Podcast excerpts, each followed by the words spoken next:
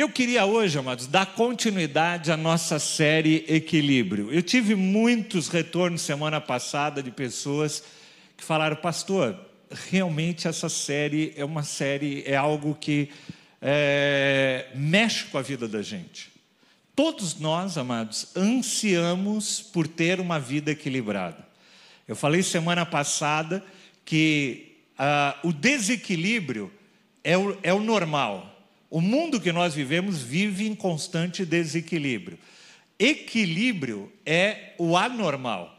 Nós vivermos de uma forma equilibrada requer de nós esforço, requer de nós dedicação, requer de nós, é, a cada dia, a cada manhã, a cada momento, essa busca e esse esforço por essa vida equilibrada. Né? Eu eu até li uma frase que, que foi atribuída a Einstein, eu não sei se é verdade ou não, mas que ele diz que uma vida equilibrada ele compara a andar de bicicleta. Você não consegue andar de bicicleta se você não pedalar, você necessita esforço, você precisa pedalar para que você se mantenha em equilíbrio. Se você parar de pedalar e a bicicleta parar, você tomba para um lado ou para o outro. E ele compara o equilíbrio da vida assim: a, vida equilibrada é uma vida que vai requerer de nós, a cada momento, a cada dia, é um esforço para a gente viver uma vida financeira equilibrada, uma vida emocional equilibrada, uma vida espiritual equilibrada, a gente poder viver o equilíbrio nas nossas relações de trabalho, de família, de tantas outras áreas que nós vivemos, em todas as nossas áreas nós devemos ansiar e buscar o equilíbrio nas nossas vidas. Então, esse é um tema muito, uh, muito pertinente em várias áreas. E eu vou falar hoje sobre algumas áreas, e, e, e eu, inclusive, estou tendo um pouco de dificuldade de, de, de ver tudo aquilo que eu gostaria de abordar, porque é uma série de quatro domingos, né? E a tanto assunto para a gente trabalhar sobre equilíbrio, que eu não sei, talvez até estenda isso para novembro, né? Porque assim, há tantas coisas que eu gostaria de falar, que a Bíblia nos dá é, diretrizes, nos aponta, né? Como viver uma vida equilibrada, que é muito difícil eu conter ela em quatro domingos, né? Mas eu vou, a gente vai tentar ao longo desses próximos três domingos esgotar o assunto, se a gente eh, esgotar ou, ou pelo menos fazer uma, uma, grande parte do assunto. Não dá para a gente se aprofundar no domingo, né, em nenhum dos temas, mas a gente quer não é, dar receitas de bolo, como eu falei semana passada, né? É, dez passos para você viver isso, cinco passos para você viver aquilo, sete passos. Não a gente quer dar para vocês princípios. Né? E o maior princípio para a gente viver uma vida equilibrada é aquele que eu mencionei semana passada, que é quando a gente estabelece Jesus como centro da nossa vida. Jesus precisa ser o centro da nossa vida para que a gente possa viver e desfrutar uma vida equilibrada. Né? É, nós falamos do texto que nós temos usado como um texto que, que tem sido um texto profético de Deus para a nossa vida esse ano, porque Deus não nos deu espírito de covardia ou de medo, mas um espírito de poder, de amor e de equilíbrio. Isso é o que Deus quer fazer em nós e através de nós, que nós possamos viver e manifestar uma vida de poder, de amor e de equilíbrio. Amém? E, e, a gente só consegue isso quando a gente consegue colocar Jesus no centro da nossa vida. Por falar em equilíbrio e desequilíbrio, eu mencionei um pouquinho semana passada, mas a gente vive uma época, gente. Nós vivemos tempos é, de profundas polarizações e de profundos radicalismos. Né? A gente tem visto isso é, de uma forma muito forte. Por exemplo, eu peguei alguns recortes só da internet, né? Radicalismo político no Brasil supera a média global. A cegueira do radicalismo, né? a polarização, a intolerância, o ódio, até a violência física. O comportamento dos brasileiros é, decorre de uma doutrinação ideológica. E aí está falando de como as pessoas estão assim, parece que é com os nervos à flor da pele, né? todo mundo muito radical, né? todos extremos. É, tem um outro artigo aqui que diz: polarização não leva a lugar nenhum, né? As ideologias atrapalham. E aí eu me lembro do que é, o apóstolo Paulo fala lá em Filipenses, capítulo 2, ele fala assim: nada façais por partidarismo nem vanglória, né? Ou seja, gente, toma cuidado para você não assumir posições polarizadas, né? E, e, e, essas coisas acabam somente causando, às vezes, contenda na nossa vida.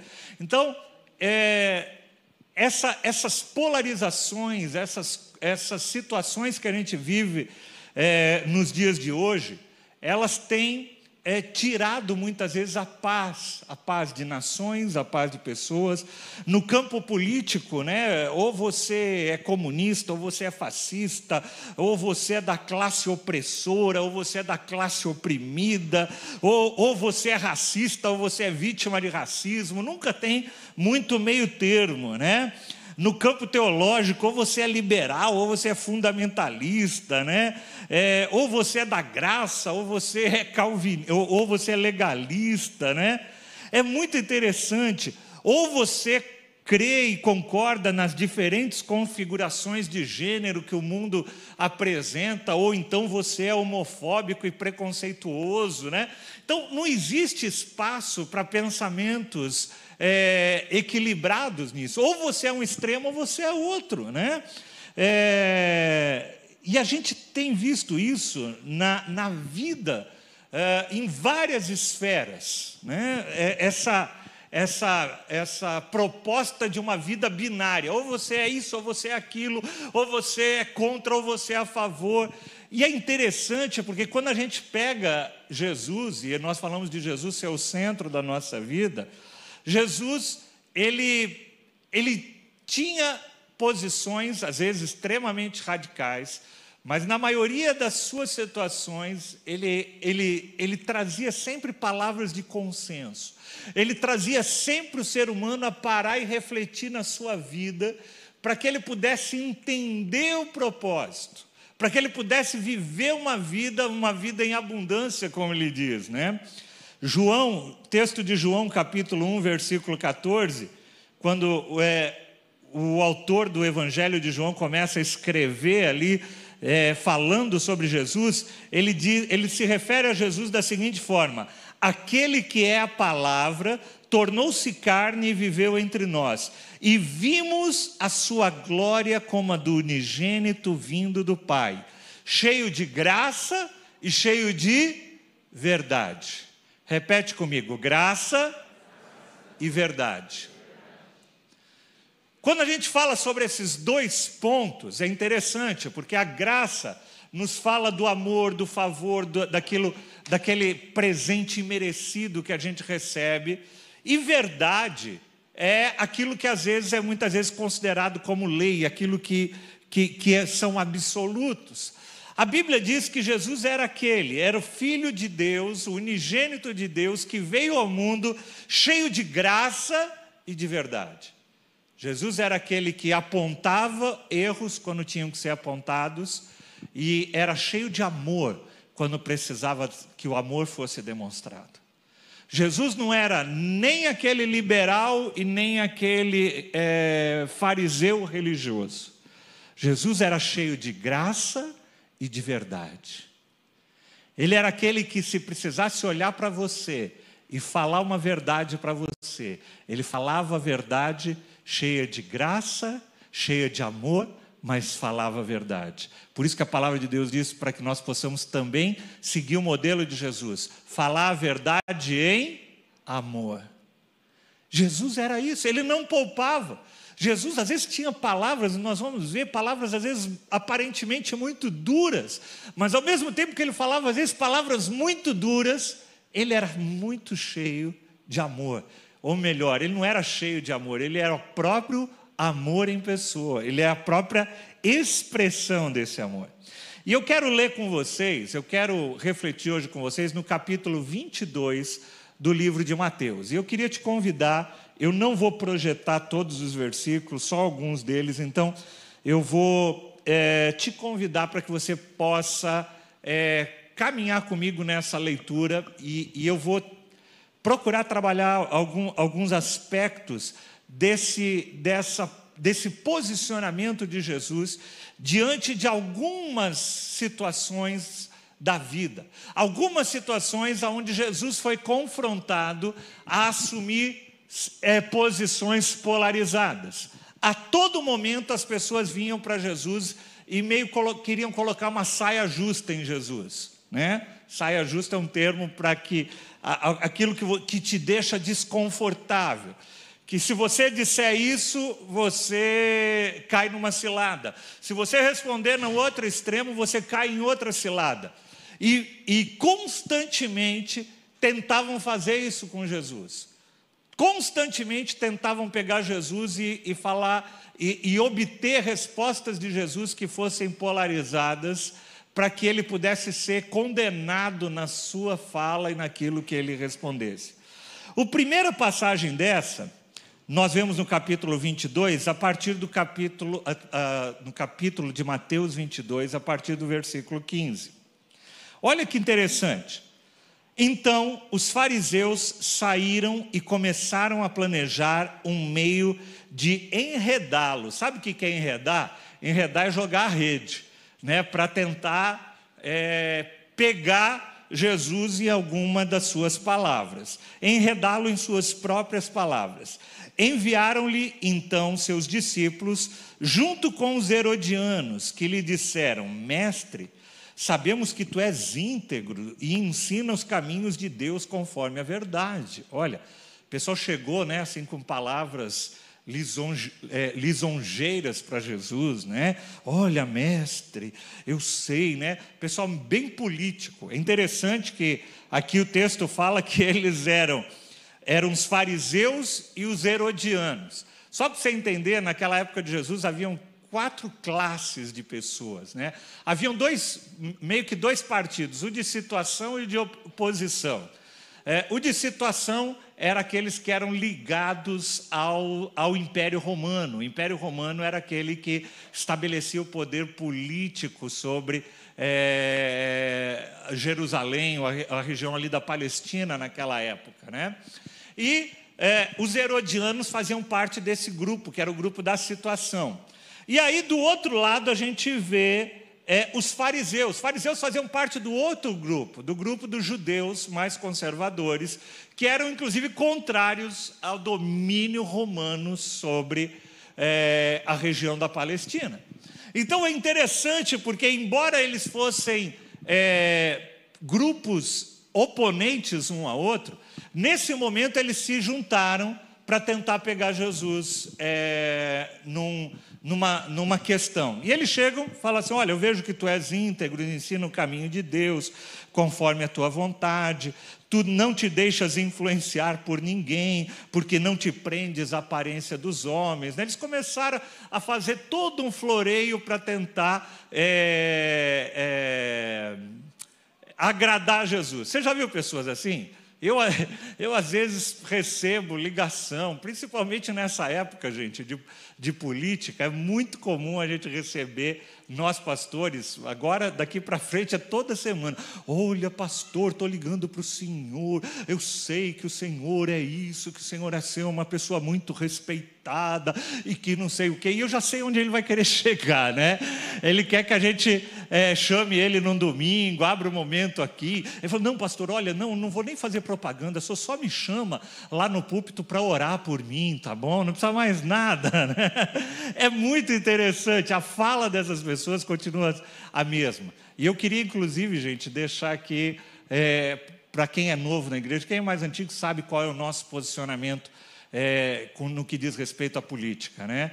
Eu creio que todos nós, como cidadãos, temos que exercer o nosso direito político, exercer com, com sabedoria, vou inclusive falar um pouquinho sobre isso, mas a gente, como igreja, mas a gente nunca vai assumir nenhuma posição política e nenhuma é, propaganda de um partido ou de outro partido, de um uh, candidato ou de outro candidato. Nunca. Tá? Vocês, é, nossa posição é de orientar vocês para que vocês sejam cidadãos conscientes e possam é, exercer a cidadania da melhor forma possível. Mas nós, como igreja, não, nunca vamos é, abraçar é, ideologias, partidos, nada disso, né? Então vai, vai ser comum, inclusive, a partir das próximas semanas, vai ter gente, às vezes, na calçada, distribuindo é, negócios.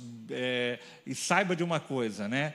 A gente não pode impedir nada que se faça da calçada para fora, mas isso é, não tem nada a ver conosco na igreja. Né? Então, como eu disse, vários, vários, nessas últimas duas, três semanas, vários candidatos têm me, me procurado tal, para a gente apoiar, para a gente fazer isso, para a gente fazer aquilo. E eu falo, olha, eu não vou apoiar ninguém, eu não vou, nós como igreja, é, nós não vamos fazer apoio político partidário de absolutamente ninguém, tá bom? Então, fica aí o recado, né?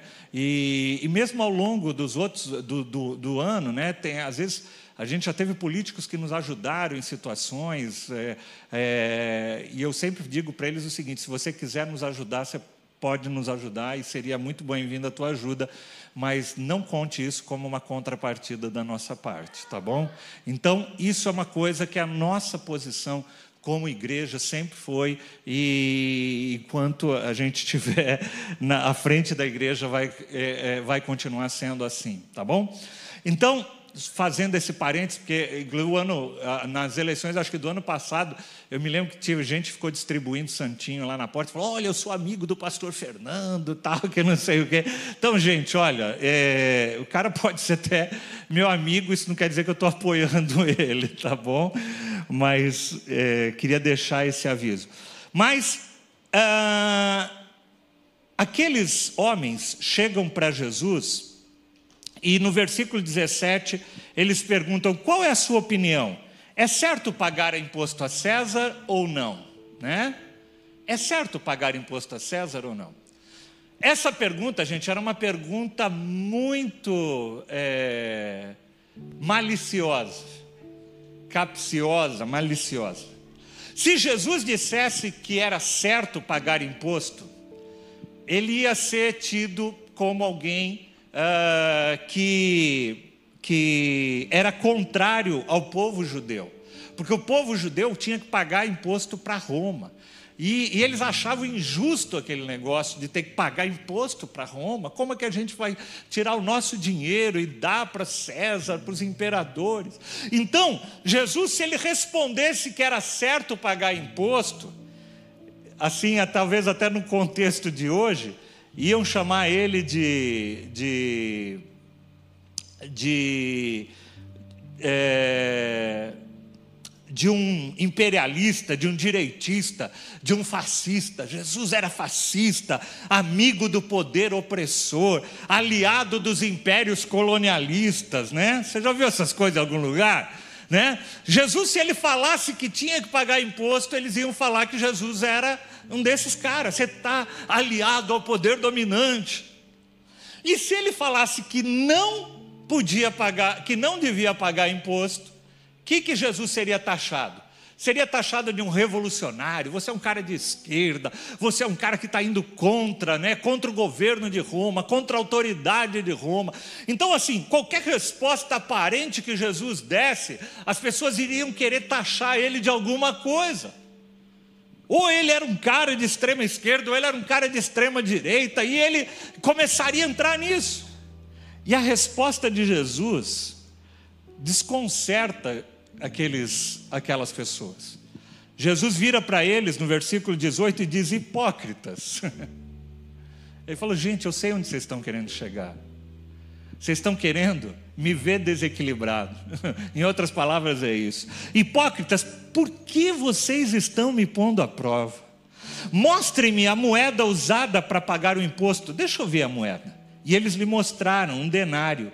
E ele lhe perguntou de quem é esta imagem, né? Porque a moeda da época tinha a, a face do imperador romano impressa nela. E de quem é esta imagem na inscrição? E eles falaram de César. E ele lhe disse: então faz o seguinte, gente, dê a César o que é de César, e dê a Deus o que é de Deus. Jesus não entra em extremos, Jesus não polariza situações. Ele falou: olha, tem uma lei, que, em outras palavras, tem uma lei que é para pagar o imposto? Dá para César, dá para Roma. Eles precisam dos impostos para construir as estradas, né? Não sei quanto sabe, na época as estradas romanas eram ah, consideradas uma das maiores maravilhas do mundo, que ligavam os países. Jesus fala assim: dá para César, cumpre o teu direito como cidadão, paga os impostos, mas dê a Deus o que é de Deus. Dê a Deus aquilo que é de Deus. Sabe, Jesus coloca as, as coisas nas posições corretas. Jesus não assume polarizações, ele, em outras palavras, ele fala assim: Deus é o Senhor sobre todas as coisas. Dê a César, cumpre os teus direitos cívicos como cidadão, mas não esqueça, dê a Deus o que é de Deus. Consagra a tua vida ao Senhor. E ele estava falando para um grupo de pessoas que eram hipócritas, que eram fariseus, que viviam às vezes nos templos e que queriam radicalizar. Sabe, amados, a gente precisa, nos dias que nós estamos vivendo, muita graça, muita sabedoria, muito equilíbrio.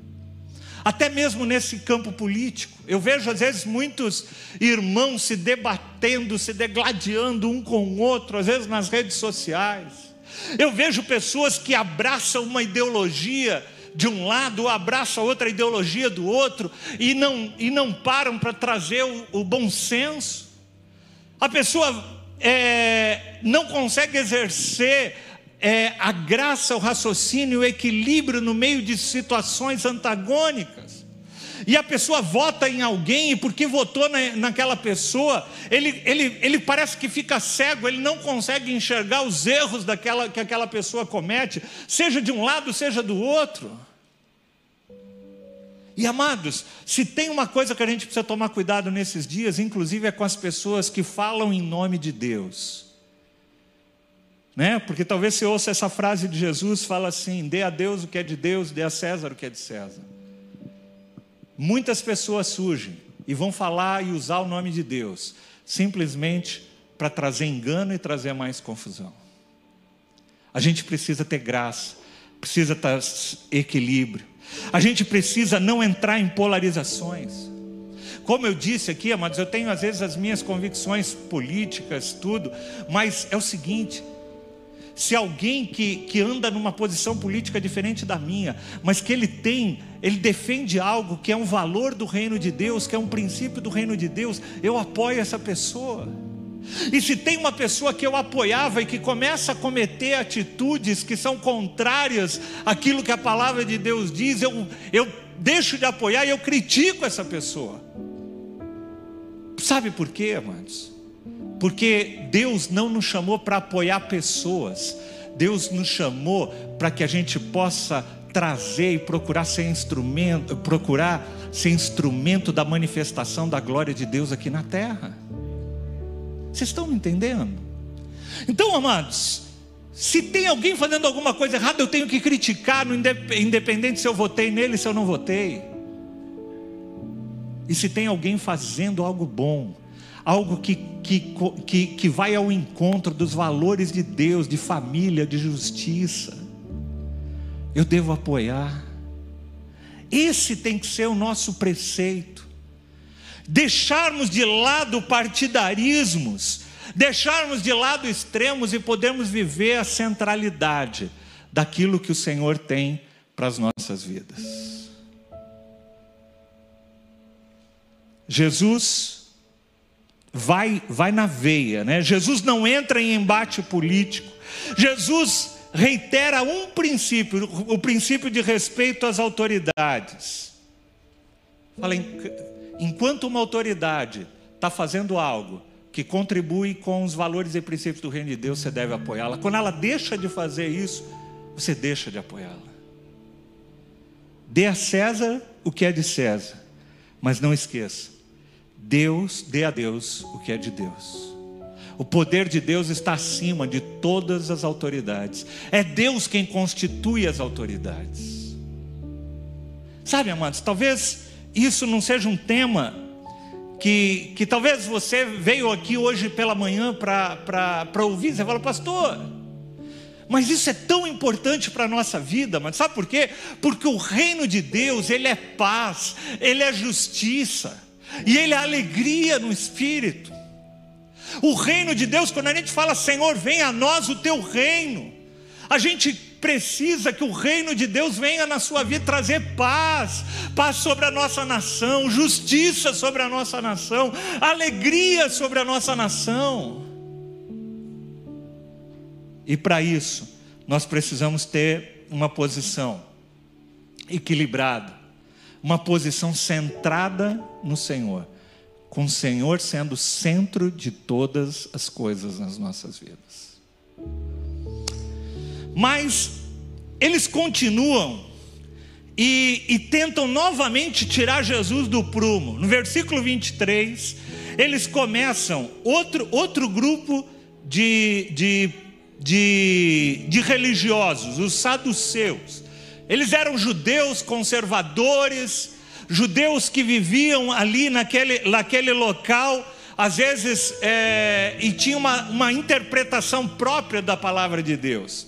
E esses saduceus, eu não vou ler os textos todos aqui, vai de 23 a 28, mas em outras palavras eles falam o seguinte: Jesus, é o seguinte, é, Imagina uma mulher que, que casou, ficou viúva, casou, ficou viúva, casou, ficou viúva, casou, ficou viúva, casou sete vezes. Lá no céu, quem vai ser o marido dela? O primeiro, o segundo, o terceiro, o quarto, o quinto, o sexto, o sétimo. Quem vai ser o marido? e é interessante. Sabe o que, que aqueles, esses saduceus queriam fazer com Jesus? Queriam pegar Jesus e colocar ele numa caixinha e queriam, na realidade, trazer confusão. Sabe por quê? Porque os saduceus eles sequer acreditavam na ressurreição, sequer eles acreditavam numa vida após a morte. E eles estão fazendo aquela pergunta não porque eles queriam esclarecimento, mas porque eles queriam polarizar, porque eles queriam causar discussão porque eles queriam causar confusão, e às vezes, amados, no meio evangélico, no meio cristão, às vezes a gente vê tantas discussões que às vezes não, que as, as pessoas começam a promover para que não vá a lugar nenhum. Aí você começa, você, você começa a conversar com alguém, a pessoa pergunta: e aí, você crê no arrebatamento? Da igreja, você acredita que o arrebatamento vai ser antes da tribulação, ou depois da tribulação, ou no meio da tribulação? Eu falei, ó, oh, cara, não importa. Não importa se o arrebatamento vai ser antes da tribulação, no meio da tribulação, depois da tribulação, se, se a gente vai passar pela tribulação, se a tribulação a gente já está passando por ela. Eu falei, para mim não importa nada disso, o que importa é que Jesus vai voltar e vai buscar a sua igreja e nós vamos passar a eternidade com Ele. Sabe, amados, para que viver no meio dessas discussões? Você vai ver um monte de textos que vão indicar uma coisa, outro vai indicar outra e vão indicar outra. Caminhe naquilo que é a verdade, naquilo que é consenso para todo o mundo. O consenso que a palavra de Deus diz é que Jesus vai voltar e nós vamos estar com Ele como nós cantamos. Jesus é o centro da igreja. Aí tem uns que acham que é, é, Deus predestinou alguns para serem salvos e outros predestinou alguns para condenação. Outros acham que Jesus, é, é, que a palavra de Deus, que Deus, na realidade, é da vontade de Deus que todos sejam salvos, que é aquilo que nós acreditamos. E aí fica uma discussão e brigam na internet, e sai da igreja por isso, por aquilo. E eu falo, gente, o importante é o seguinte: pregai o evangelho a toda criatura.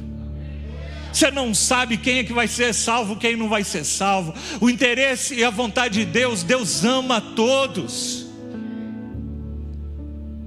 Pratica a tua vida cristã, vive com intensidade, sem entrar em polarizações. 2 Timóteo capítulo 2, versículo 23, ele diz assim: evite as controvérsias tolas e inúteis pois você não sabe que acabam em brigas. O apóstolo Paulo diz para o jovem discípulo dele: cara, não perde tempo em controvérsias tolas que não vão chegar a lugar nenhum. Ah, pastor, você acredita na predestinação? Ah, porque tem esse, esse, esse, esse, esse versículo aqui que fala de predestinação. Eu falo, ok, tem esse, esse, esse, esse, esse aqui que não fala, que é contra a predestinação. E a gente vai ficar, como a igreja às vezes está há séculos discutindo uma coisa e outra. Caminhemos naquilo que o Senhor, que está claro na palavra de Deus caminhemos naquilo que não há dúvida, que Jesus é o Senhor, que Ele veio, morreu numa cruz para nos dar vida, para perdoar os nossos pecados, que um, que um dia Ele ressuscitou, que hoje Ele está à direita de Deus Pai, que Ele está sentado nas regiões celestiais em Cristo Jesus, intercede por mim e por você, e que um dia Ele vai voltar para buscar a sua igreja gloriosa. Caminhe naquilo que todo mundo concorda sem entrar em controvérsias tolas e inúteis, que acabam em brigas e discussões, em rachas da igreja. Jesus disse que nós seríamos vistos, que nós viria, que as pessoas viriam o Pai através de nós quando nós fôssemos um. E às vezes o que a gente vê é a igreja, o povo de Deus se dividindo, se dividindo. Jesus chega para esse grupo e fala: Sabe de uma coisa? Versículo 29. Vocês estão enganados porque vocês não conhecem nem as Escrituras e nem o poder de Deus. Ele fala assim: Olha, na ressurreição as pessoas não se casam nem vão ser dadas em casamento, mas serão como anjos no céu. Ele está falando, gente, vocês, vocês estão preocupados aí quem, quem vai ser o marido lá na ressurreição? Gente, na ressurreição vai ser outra história. Você não vai ter teu marido, tua mulher, né? Nós seremos pessoas glorificadas que viverão numa dimensão diferente. Jesus quebra essa tentativa deles de polarizar, de causar confusão. E ouvindo isso, a multidão ficou admirada com o seu ensino. Jesus é um exemplo de equilíbrio político, de equilíbrio doutrinário. E um último aspecto que eu queria falar de equilíbrio sobre a vida de Jesus é sobre o equilíbrio ético. E aqui eu quero me deter talvez um pouquinho mais. E um perito da lei, um fariseu, Fariseu era aquelas pessoas bem religiosas. A Bíblia diz que os fariseus eram aqueles que sentavam nas primeiras fileiras da, da sinagoga, que procuravam viver uma vida toda religiosa, né, toda cumprindo protocolos tal. E eles chegam para Jesus e perguntam: Mestre, qual é o maior mandamento da lei? Mestre, me fala aí, qual é o principal mandamento da lei? E sabe o que eles queriam com essa pergunta? Os fariseus, eles tinham acho que 613 leis que eles compilaram e que eles procuravam seguir. E eles dividiam essas leis em algumas categorias, aquelas mais brandas e aquelas mais graves. Então, algumas coisas eram muito graves, por exemplo, ser pego em adultério era algo passível de morte. Alguém que fosse pego em adultério deveria ser apedrejado. E aí, Jesus é confrontado por eles e fala assim: ô, mestre, qual é o grande mandamento da lei? O que eles esperavam é que Jesus, ao responder isso, falasse: olha, a coisa que o maior pecado que você pode cometer é esse. O maior mandamento é esse: faça assim, olha, não roube. Ou melhor, não mate. Matar é o maior pecado que você pode cometer. E o que eles queriam era, diante dessa pergunta, dessa resposta, falar: ah, ok, então matar é o principal pecado. Então roubar não é tão grave assim, está numa segunda escala. Adulterar está numa terceira escala. Eles queriam criar uma hierarquia para os pecados, pecados, pecadinhos, pecadões. E Jesus, amados, Jesus entra desconcertando essas coisas.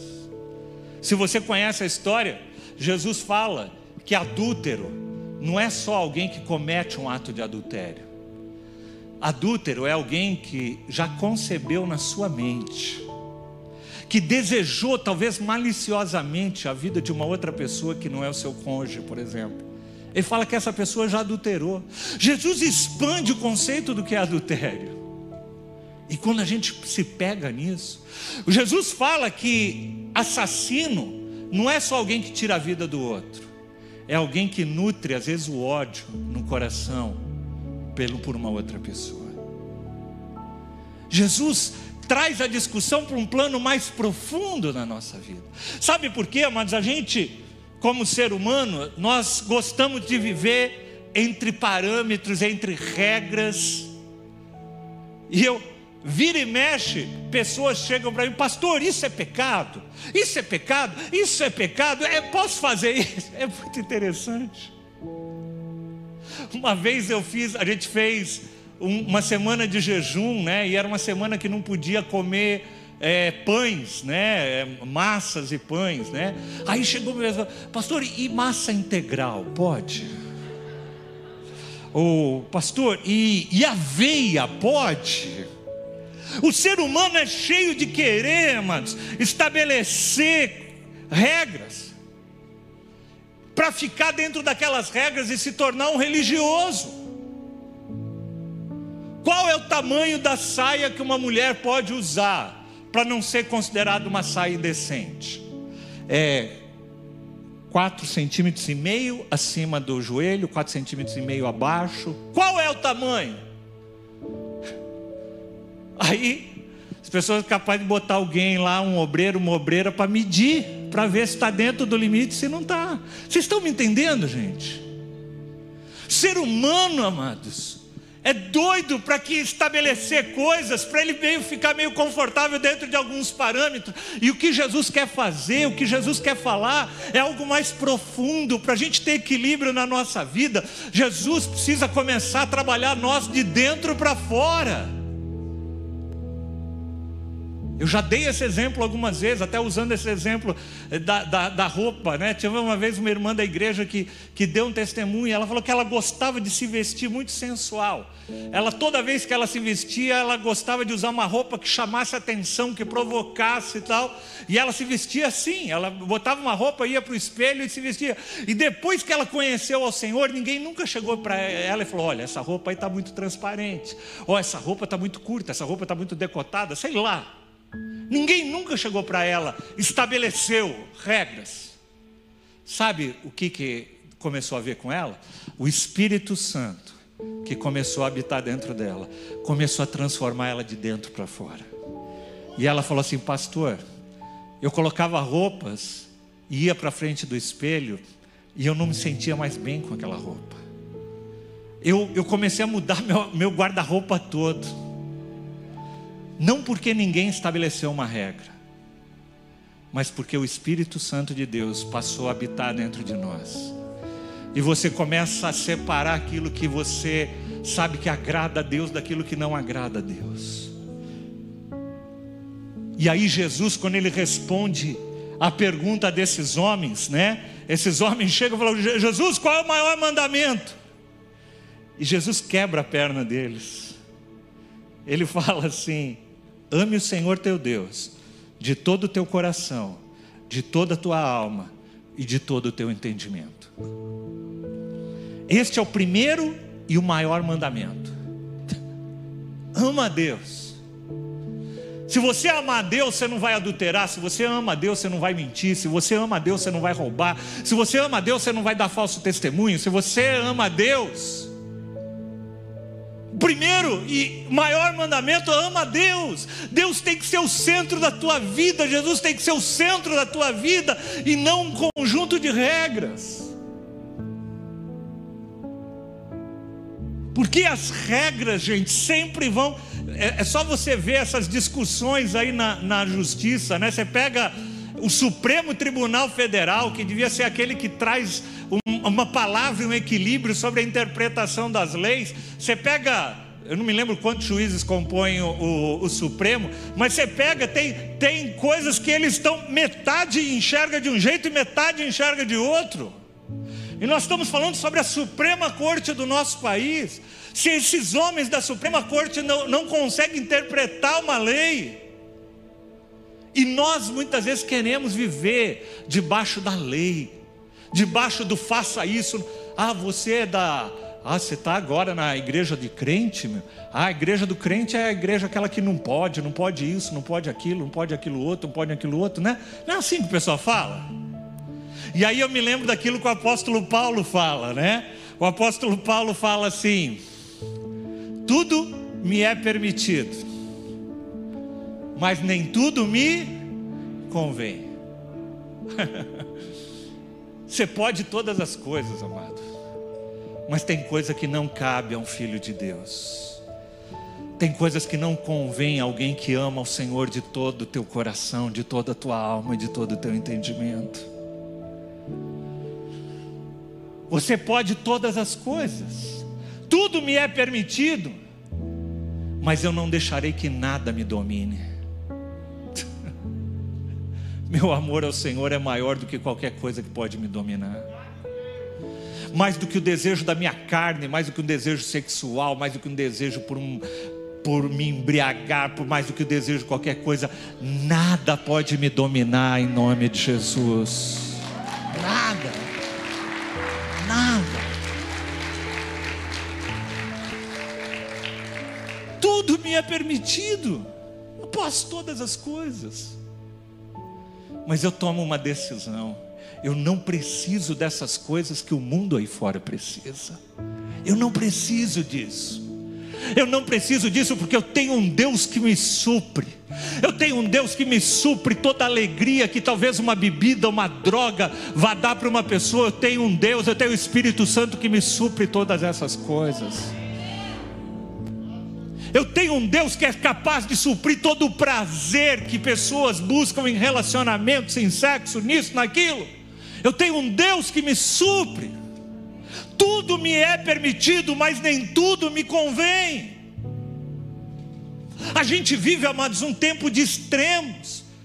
A gente vive uma igreja no Brasil, ou uma igreja da religiosidade, Olha, não pode isso, não pode aquilo, não pode aquilo outro, você não pode tal, tal, tal, tal, tal.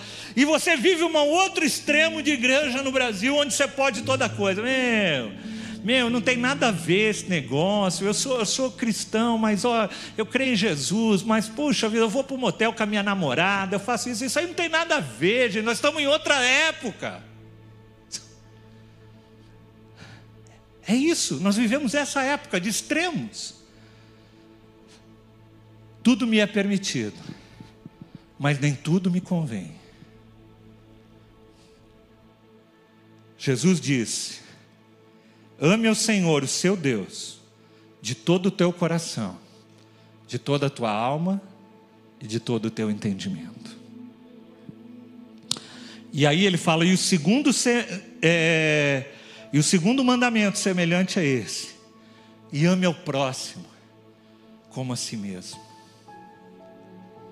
Ame, ame a tua vida e ame ao próximo. E se você ama a Deus e ama ao próximo, você não vai roubar, você não vai mentir, você não vai usar pessoas.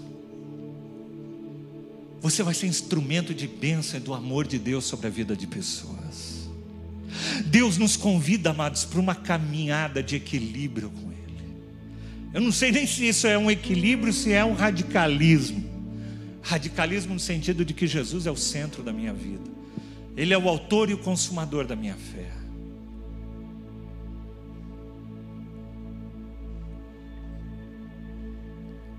Não existe pecados grandes ou pecados pequenos para o Senhor. Existe aqueles que amam ao Senhor de todo o teu coração e aqueles que não amam o Senhor de todo o teu coração. É isso. Se você ama o Senhor de todo o coração, tem coisas que não convém. Não convém. Se você ama o próximo, tem gente que chega para mim e fala: Ah, pastor, mas olha, a Bíblia fala que não tem problema nenhum beber, tal, que né, é, é, Jesus tomava vinho, tal. Eu falo assim: tá bom. Você quer beber?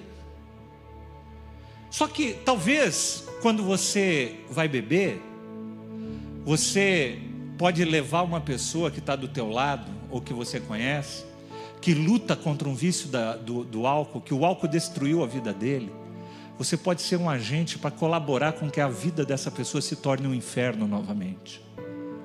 Sabe, amados, não é só pensar em você, é pensar no próximo. Eu não preciso beber. Eu posso, posso, mas eu não preciso. Eu não preciso porque eu tenho um Deus que me supre. Eu tenho pessoas ao meu redor que eu posso fazer um mal tremendo para a vida delas, para crianças. Para quê?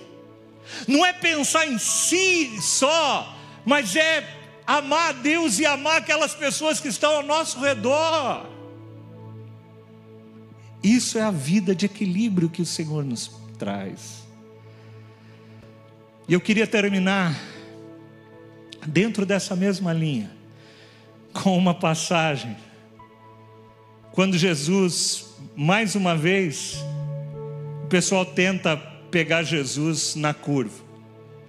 Lá em João capítulo 8, os mestres da lei e os fariseus, novamente eles lá, ó, eles trazem uma mulher surpreendida em adultério e fizeram-na ficar de pé diante daqueles homens. E disse: Essa mulher foi surpreendida no ato de adultério. Na lei de Moisés, nos ordena para apedrejar tais mulheres. E o que o senhor acha?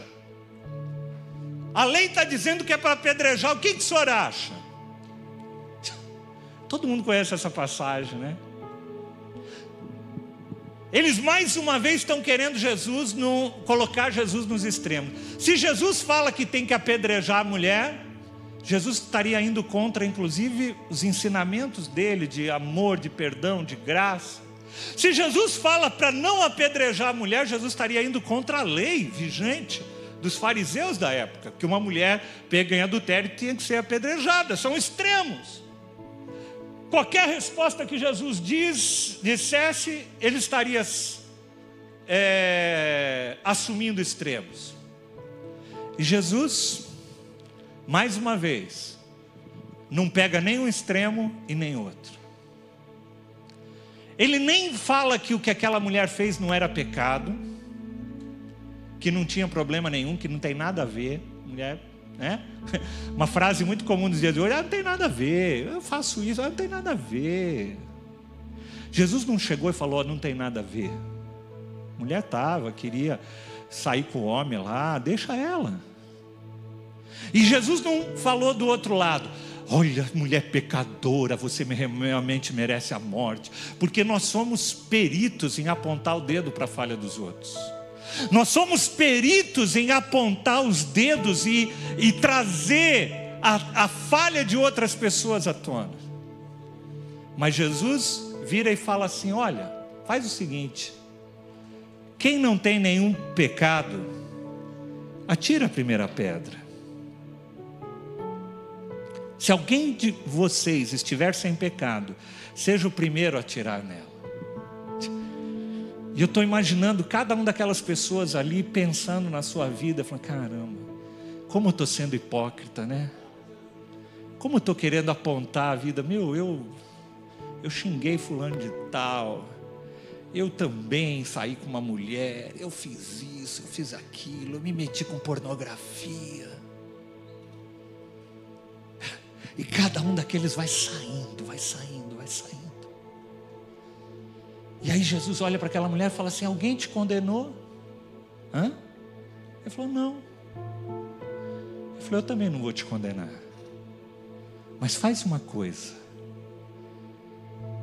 Não pecas mais, não peques mais. Jesus não passou a mão na cabeça daquela mulher e falou assim: Olha, tudo bem, viu? Está de boa. Né? Porque a gente tem a, a linha dos crente light, né? Não, não, tá tudo bem. Não, ó, você estava envolvido com pornografia, tá, mas todo mundo tá, também não tem problema, né? Jesus vira para ela e fala: Não peca mais. Eu estou te dando mais uma chance. Eu estou te dando mais uma chance de recomeçar da forma certa. Eu estou te dando uma chance de você viver uma vida plena, uma vida abundante, uma vida que não vai depender do prazer de um homem, mas que vai depender do relacionamento comigo. Vai, não peques mais. Isso é uma vida de equilíbrio. O convite do Senhor para a igreja nos dias de hoje é a gente ter essa postura. A gente viver uma vida de santidade, não porque tem um monte de regras do pode e não pode. Pastor, será que pode isso, pode aquilo? O Espírito Santo de Deus que habita em você vai te dizer aquilo que você pode e aquilo que você não pode. E até aquela. Tem gente que fala, ah, não, mas eu estou eu, eu bem com Deus. Está bem nada. Eu já contei uma vez, uma vez para vocês um episódio de um, de um rapaz que chegou para mim e, e, e ele queria começar a viver uma vida no, na, na, no homossexualismo, ele queria saber o que, que a igreja achava tal. Eu falei assim: não é o que a igreja acha, é que a palavra de Deus diz, você sabe disso. Ele, ele tinha crescido na igreja. Ele falou: Não, mas eu encontrei uma igreja que pensa do jeito que eu penso. Eu falei: Tá bom, por que você não ficou nessa igreja que pensa do jeito que você pensa? Ele falou: Porque eu não senti verdade lá. Eu falei: Então você conhece a verdade. Jesus é o caminho, é a verdade e é a vida. Não tem como a gente ir para o Pai se não for através dele. Não é através das polarizações, não é através do legalismo. Nós procuramos como igreja, não estou dizendo que nós somos perfeitos, mas a gente procura sempre, nos nossos aconselhamentos, nas nossas orientações, levar as pessoas a entenderem esse princípio de amar Deus sobre todas as coisas e amar o próximo como a si mesmo, sem entrarmos em legalismos procurar viver uma vida santa, uma igreja santa, porque essa é a igreja que o Senhor vem para buscar. Eu queria convidar o pessoal do louvor para vir à frente.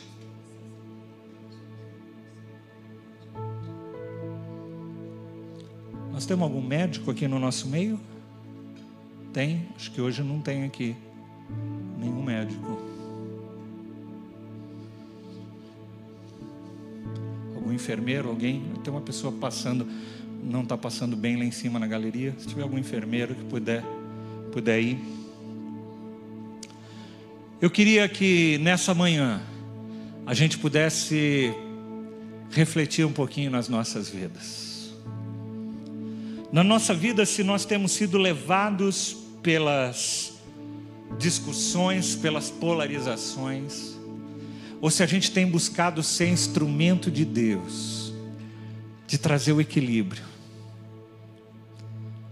Trazer o equilíbrio das nossas relações, das nossas discussões, às vezes familiares.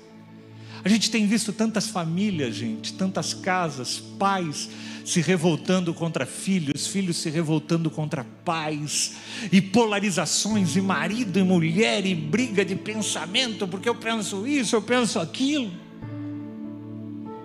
que nós possamos, gente, aprender com Jesus e buscar o equilíbrio para as nossas vidas. Eu quero te convidar para você ficar em pé.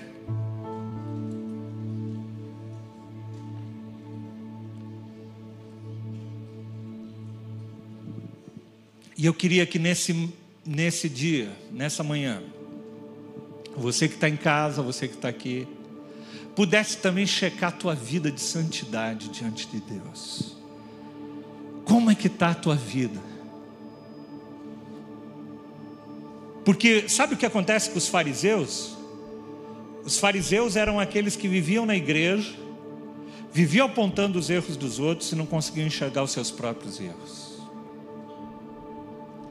Os fariseus foram aqueles que crucificaram Jesus. E eles eram os primeiros a sentarem nas primeiras fileiras das igrejas. Eles eram aqueles que se, se gabavam de ter uma vida que seguiam todas as regras. Você lembra o que Jesus fala para aquele jovem rico? Ele fala assim: Olha, faz o seguinte, vende tudo e me segue. Eu quero, eu preciso ser o centro da tua vida. Talvez tenham pessoas aqui hoje, amados, e eu não vou pedir para você levantar a tua mão você que está em casa também não vou pedir para você se manifestar no chat nem nada. Mas tem pessoas aqui que têm vivido deliberadamente debaixo de situações que você sabe que são erradas. A gente vive um, um, um caos da pornografia, do adultério, da corrupção no nosso país. Eu sei que muitas vezes você tem mentido, algumas pessoas têm mentido, têm assumido posições que são totalmente contrárias à postura de alguém que ama a Deus, de toda a tua alma, de todo o teu coração e de toda a tua mente. Eu queria que você colocasse agora a tua vida diante do Senhor. Eu queria que você pedisse perdão ao Senhor. E aquilo, aquela mesma frase que Jesus usou para aquela mulher, disse: Vá e não peques mais. Jesus é aquele que dá oportunidade de um novo começo, de um novo recomeço. Jesus está nos dando essa oportunidade na nossa vida, de a gente poder viver uma vida centrada e equilibrada nele.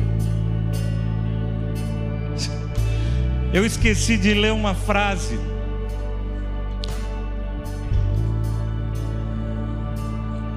Não está aqui.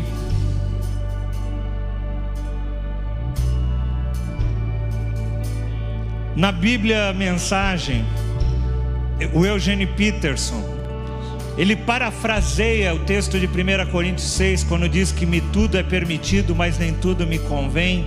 Tudo é permitido, mas eu não deixarei que nada me domine. Ele escreve na versão da Bíblia mensagem dessa forma: só porque algo é correto diante da lei, não significa que espiritualmente seja apropriado. Sabe, amados, a gente vive num mundo onde muitas coisas são legais e permitidas. Nós estamos prestes a, a ter aprovação, é, se não houver uma intervenção. Em muitos países, por exemplo, é permitido o aborto.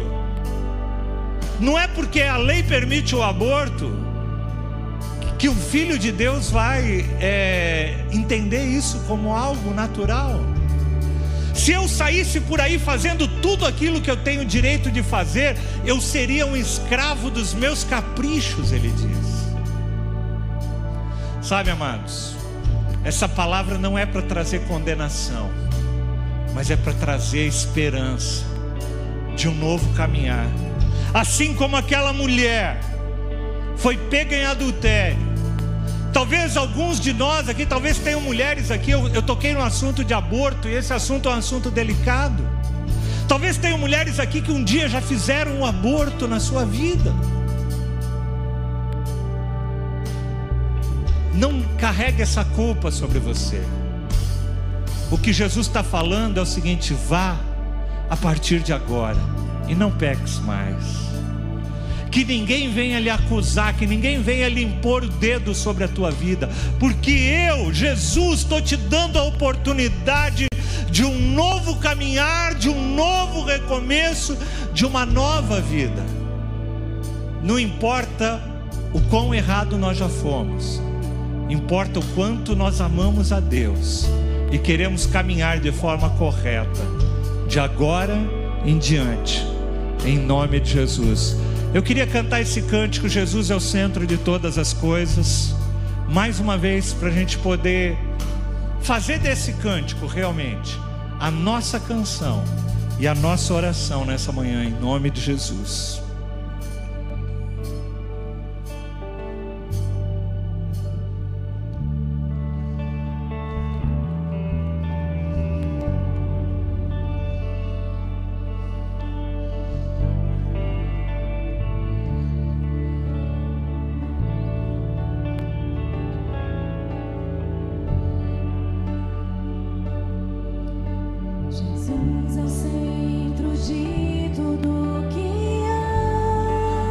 O Senhor de todo o teu coração. Jesus é o centro de tudo que há. De toda a tua alma.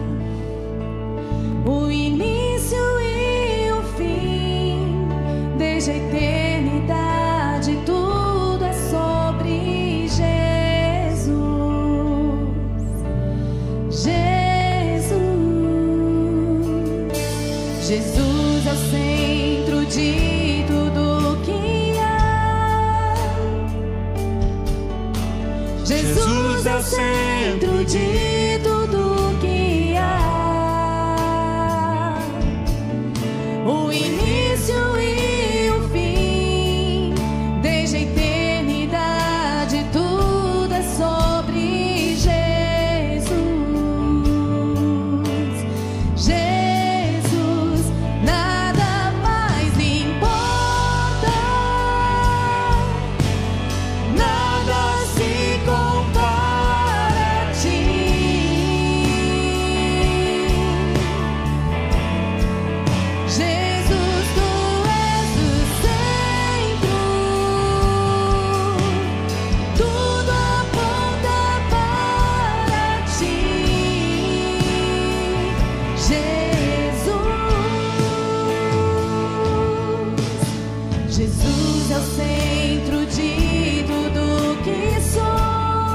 declara isso.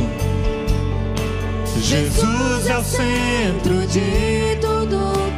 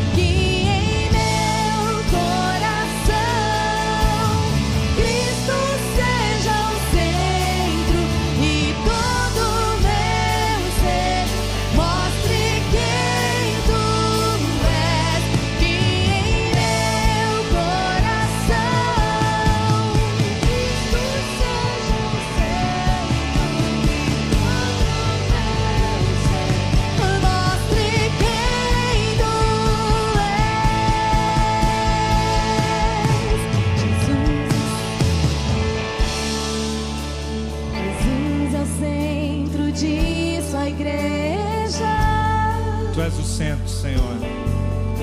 Jesus, é Jesus é o centro de